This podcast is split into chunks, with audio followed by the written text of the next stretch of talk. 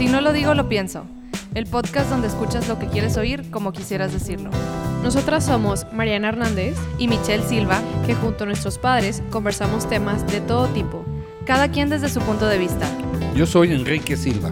Y yo soy Paco Hernández. Este espacio nace para podernos expresar libremente. Identificarnos cada uno con su generación. Los millennials de todo opinamos. Y los baby boomers nos actualizamos. Comencemos. Hola a todos, muchas gracias por escucharnos. Eh, soy Michelle. El tema que vamos a estar discutiendo hoy es la comunicación en redes entre amigos. Vamos a ver cómo era antes, cómo es ahorita, ver las diferencias, las similitudes, cómo nos afecta. Entonces, eh, papá, Paco, no sé si quieran empezar ustedes para platicarnos un poquito de cómo se comunicaban ustedes cuando eran de nuestra edad, hace ya muchos años. Bueno, eh, yo creo que para empezar, nosotros sí nos comunicábamos. Y, y- y digo, quiero resaltar esto o quiero dejar esto no en un sentido negativo, sino que como la comunicación era más, más eh, personal, este, claro, sin las ventajas de la tecnología que, que hay ahorita, eh, para nosotros era, mm, no sé, e- era un esfuerzo importante y eso nos implicaba hacer también cosas, eh, pues vamos a llamarle con mayor detalle. Nuestra comunicación era muy simple también, obviamente era muy am, vaga en el sentido de, de posibilidades, ¿no? Pero era, era muy buena comunicación a final de cuentas cuando lo lográbamos hacer. No teníamos los medios, pero sí teníamos una intención. Pero, ¿cómo, o sea, cómo hablabas con tu amigo? ¿Cómo te ponías de acuerdo para hacer planes? O sea, En, era- en los ochentas, que era, de- perdón, soy Enrique, papá de Michelle. En los ochentas, cuando había, eh, cuando teníamos la edad que tienen ustedes, por ejemplo, había un solo teléfono en la casa. Ese teléfono lo teníamos que compartir toda la familia y el uso del teléfono estaba restringido a ciertos horarios.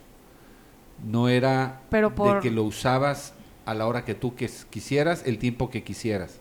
Como habíamos varios en la familia, en mi caso éramos seis, ese solo aparato, una sola línea, se tenía que compartir entre todos los miembros de la familia y te restringían el, el- el cuántas veces, cuánto tiempo hablabas, porque otros esperaban llamadas también, y no podías acaparar el teléfono. Y, y obviamente, pues pasarte horas y horas hablando, a menos de que estuvieras solo en la casa. Ese era un punto. Eh, había eh, pocas alternativas para, pa- para comunicarse con los amigos, porque si querías ver a alguien tenías que ir a su colonia o a su casa, y si no estaba, pues dejabas mensaje y te regresabas y luego viceversa. Se enteraba que existías o que querías verlo y así. Entonces, ¿te sorprende, Mariana? ¿Por qué? Pero básicamente, o sea, pues los amigos con los que se juntaban eran los casi casi los que vivían en la misma colonia. No necesariamente. No necesariamente, digo, eh, es increíble, yo me acuerdo de nuestra época de, de secundaria o de prepa misma, el cómo nos enterábamos simplemente de los bailes. Eh, los bailes eran una serie de rituales que nosotros hacíamos, donde nos reuníamos en casas, eh, principalmente, y tocaban algunas cintas, etcétera, y todo el mundo se enteraba, va a haber baile en la calle tal. Y todo el mundo llegaba, ¿eh? Se corría la voz. Sí, se corría la voz. ¿Cómo? ¿Quién sabe? Y estamos hablando de que había gente en Mitras, había gente en San Pedro, en Valle, había gente en, en, pues, en San Nicolás que se enteraban. Pero ¿cómo llegaban? O sea, Sí, ¿cómo ¿cómo, llegaba? llegaba tan hasta allá el mensaje? Y aparte, ¿cómo llegaba la gente? Se tardaba en llegar. Eso sí. O sea, ¿con Ah. cuánto tiempo de anticipación empezaban a anunciar estos bailes? Pues no, eh, digo, a lo mejor duraría una semana, eh, Ah, pero eso no es eh, yo creo que la, la forma de transmitirse era en las escuelas, principalmente, que es donde había más concentración de gente, y luego ya de ahí cada quien en- en sus grupos. Y por ejemplo, ¿qué pasaba si se ponían de acuerdo con unos de sus amigos de, oye, vamos al cine a las 5 a tal lado? Y llegas y no está. no tienes manera Pues de comunicarte solos, no, con no él. había manera. No, no había manera. Solo- Esperabas. No, y la otra, eh, a- había una muy bonita que hablabas y estaba ocupado el teléfono. Mm. Mm. Entonces no había conexión. Y volvías a marcar y como no era de dispositivo móvil y estabas en la calle, tenías que tener monedas para poder Teléfono público, del sí. teléfono público. Y si no traías monedas, entonces era un obstáculo tras otro. No No, traes monedas o el teléfono no servía, o si servía y marcabas estaba ocupado, Solo había que esperar. había que esperar. Entonces, y ese es el tema justamente. Sí, no, digo, ahorita Nuestra generación esperaba mucho No. para comunicarse. nosotros tan desesperados ahora si no me contestan un mensaje. Bueno, yo no me pongo loca, ¿verdad? Pero no sé, si he escuchado de cada caso que no, es que no me contestan en dos minutos y yo, Oye, pues ahorita te contestan. No, espérame, espérame. Eso, eso, está, eso que acá estás diciendo, a ver, espérame. Eh, nuestra generación, cuando nos mandamos mensajes, normalmente nos contestamos en el momento. Ah, eso sí. Y ustedes no. O sea, ustedes mandas un mensaje y si tienes suerte, este, lo vio y si tienes más suerte, te contestó. ¿Cómo? A mí me pasa al revés. Yo con su generación he batallado mucho porque me dejan en sin. O sea, lo leen inmediatamente, me dejan en sin y tengo que insistir de que, oye, lo viste y ya sé que ya lo vio, pero no me contestó nada. Bueno, a mí no me pasa así. Bueno, será que mi papá contesta demasiado rápido, o sea, le con- ya le mandé el mensaje y él me está contestando al segundo. Es atención Sí. a la gente.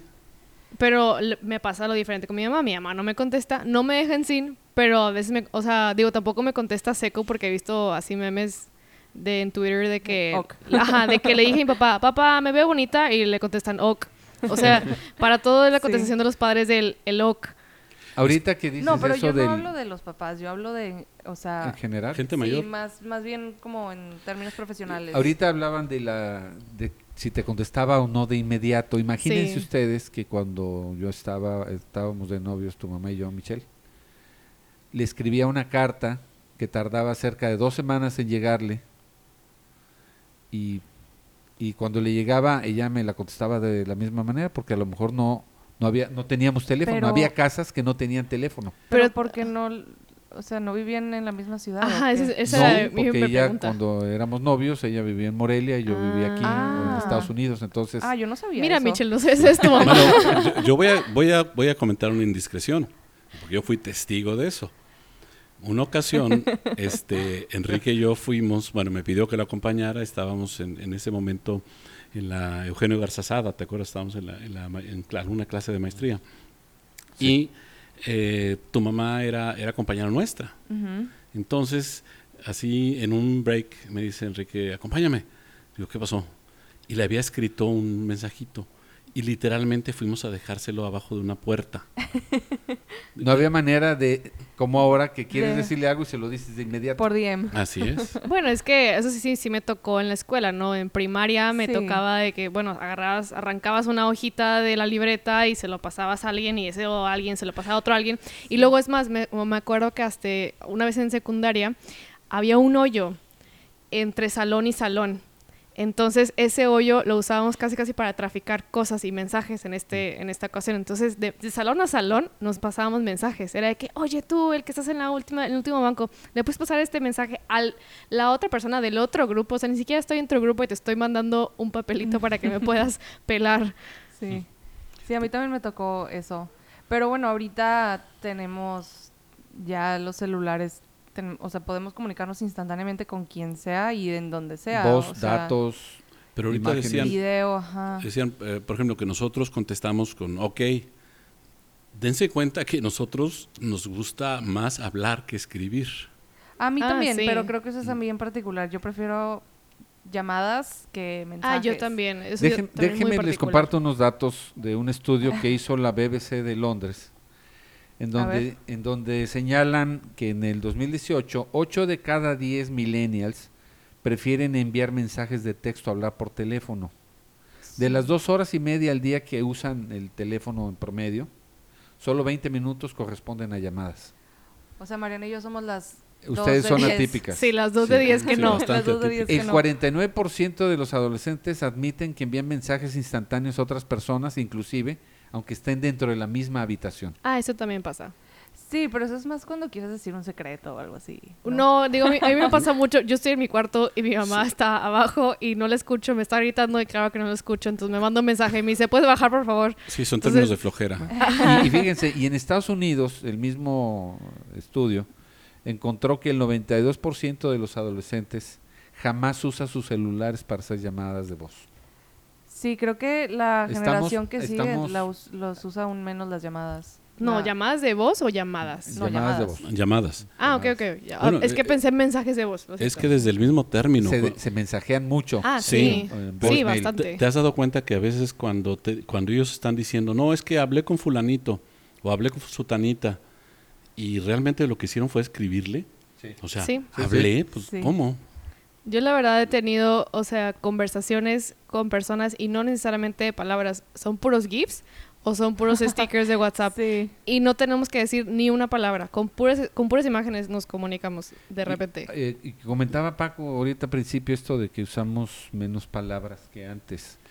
Eh, y yo creo que nuestra generación lo que le sorprende ver de la de ustedes es cómo eh, se está perdiendo mucho de lo que te da la posibilidad de escuchar una voz. Sí. Sí. Ahí no, no- al no tener el, el rostro enfrente de la persona, lo que te queda es la voz.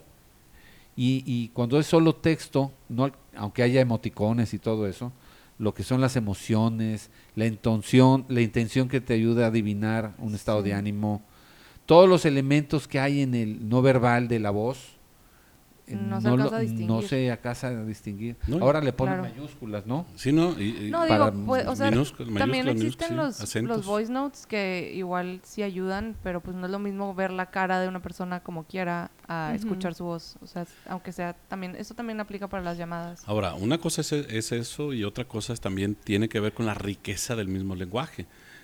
Vimos por un- una alguna información que nos decía, por ejemplo, eh, en, el idioma español, dice el, el- el Quijote, por ejemplo, tiene 22.939 palabras diferentes, ¿no? Este, la Real Academia de la Lengua Española se habla de alrededor de, de ciento y pico mil em, palabras.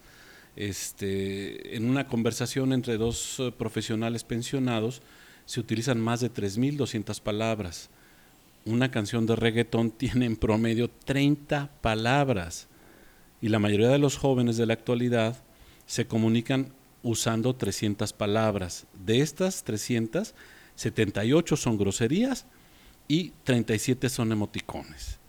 Entonces el nivel de comprensión de lectura y de pensamiento crítico, pues el impacto Cambia. que va a tener eso, bueno, que ya lo está teniendo en, en el ambiente laboral, es, es claro. Porque encontramos también que eh, esta generación, eh, a la hora de ser contratados, eh, no pueden demostrar que tienen habilidades básicas de comunicación verbal. Por lo mismo que dice Paco. Entonces, las empresas ahora están desarrollando programas de entrenamiento de habilidades verbales para la para si, si tú vas a, a- a trabajar en alguna em- empresa vas a pasar por un programa de entrenamiento para que puedas eh, expresarte lo mejor posible porque todavía nuestra generación es la que está a cargo Sí. eventualmente pues la de ustedes dentro de algunos años no muchos quizás que ya estén a cargo de los negocios no van a tener esa ansiedad que nos genera a nosotros estar enfrente de alguien Y que, que es no, monosílabo, sí. ¿verdad? sí. Es que de- en el caso de ustedes no lo son. Monosílabo y repetitivo además. o sea, Bueno, a mí algo que también me ha pasado mucho es que me, me se me hace que su generación de repente divaga mucho. O sea, por ejemplo, hay, hay cosas que se pueden decir muy concretamente, pero las dicen y le dan vuelta y, Y te crean una historia Sí. súper larga. ¿Qué digo? Está padre eso de, de que haya más comunicación y, y que te expliquen bien y que te pongan en contexto, pero también de repente creo que nosotros si pecamos de, de ser monosilábicos y, y muy, muy concretos, ustedes también tienen como el, por el otro lado eso de divagar extremo, demasiado y, y hablar de más. O sí, sea, es como, bueno, que- llega al punto.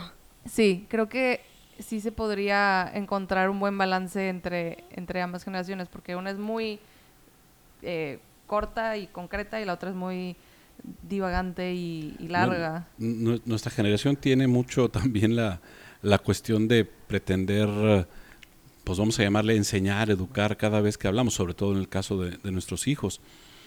Y algunos sí, claro, somos más rolleros que otros. este, ya me acabo de morder la lengua. Sin lugar a Lo dudas. siento, sí era indirecta para ti, pero papá, Sí, no, no, me, me queda claro. muchísimas veces te digo, papá, llega al punto con tu historia. Sí, no, y- y he tratado de aprender a, a ser un poquito más, más concreto, ¿no? Pero bueno, a final de cuentas, este, como decían ahorita, ni, ni tanto que queme al santo, ni tanto que no lo, Sí, no lo alumbre, ¿no? O sea, llegar a puntos intermedios, sobre todo para proteger lo que, lo que a final de cuentas estamos haciendo, que es, que es comunicarnos. sí. Sí, y digo, por ejemplo, eh, a- también a mí lo que me hace ahora como diferencia o ruido es que, por ejemplo, en México le- las redes sociales que se usan más sería como WhatsApp para comunicarse, a diferencia de Estados Unidos que ahí no se usa tanto el WhatsApp, usan mensajes de texto, SMS, porque los planes de, de telefonía lo, lo incluyen y por ahí se comunican todo. Este, y otra red social aquí en México sería, pues yo creo Instagram está Sí, agarrando Instagram. bastante, bastante vuelo. Y en Estados Unidos el Instagram no tanto para comunicación como por mensaje directo, sino sería este Snapchat. Digo, nosotros todavía estamos en el Facebook, ¿verdad? Entonces, este, El Facebook murió. ¿Qué No, es yo sé. Facebook? Sí, digo, eh, cada generación va, va haciendo va haciendo de las suyas en las en las redes. Nosotros vamos aprendiendo a usarlas, este, y, y lo hacemos de alguna forma hasta hasta cierto punto bien. Claro que, que nos rebasa la rapidez con la que nacen otras redes, con la que se, se hacen este, más, más públicas y nos dejan atrás. Y, y hay conceptos que no entendemos. O sea, Snapchat, o sea, ¿qué rayos tiene uno que andarse hablando 10 segundos, 5, 4 y luego con un mensaje que además se va a borrar? No, y explicarte que tienes que tener el dedo pegado para que Sí. puedas ver el video y si lo quitas ya no lo puedes volver a ver y ya no regresa. Entonces sí es como de las cosas que a mí me ha dado más shock de que le dejas el dedo picado porque no no lo puedes ver. Sí, no sé. Aparte también nosotros, nos- no sé su generación, pero nosotros ya también tenemos em, varias conversaciones en varias redes al mismo tiempo. O sea, yo puedo estar hablando con uno de mis amigos o con mi novio por WhatsApp, pero luego tener otra conversación diferente en Instagram y tener otra en Twitter y luego en Facebook taguearlo en fotos de perros. O sea, A la misma persona. a la en misma cuatro- persona ajá, y tienes conversación, cuatro conversaciones diferentes con la misma persona en con cuatro plataformas diferentes. Exacto, y, y pues es súper diferente a ustedes que solo iban al cine y a ver si llega la otra persona, ¿no? Déjame esperarla. No, o sea, ahí te encargo Sí. el nivel de atención que tienen. O sea, nosotros Sí. estamos en, contac- en contacto constante con nuestros seres queridos, nuestras relaciones, y ustedes, o sea que me imagino que tenían mucho más tiempo libre para andar haciendo otras cosas No, dedicadas era a de- ustedes. o- Esperábamos. Dij- dijiste algo bien interesante, Michelle. Ustedes tienen contacto. Y es correcto, y, y- y- y- y en parte como una conclusión personal, ¿no? O sea, ustedes tienen contacto, nosotros teníamos comunicación. Mm, A lo mejor valdría la pena cerrar un poco esa brecha y que ese contacto, en vez de ser, de ser tan diverso, pudiera convertirse en más comunicación. sí.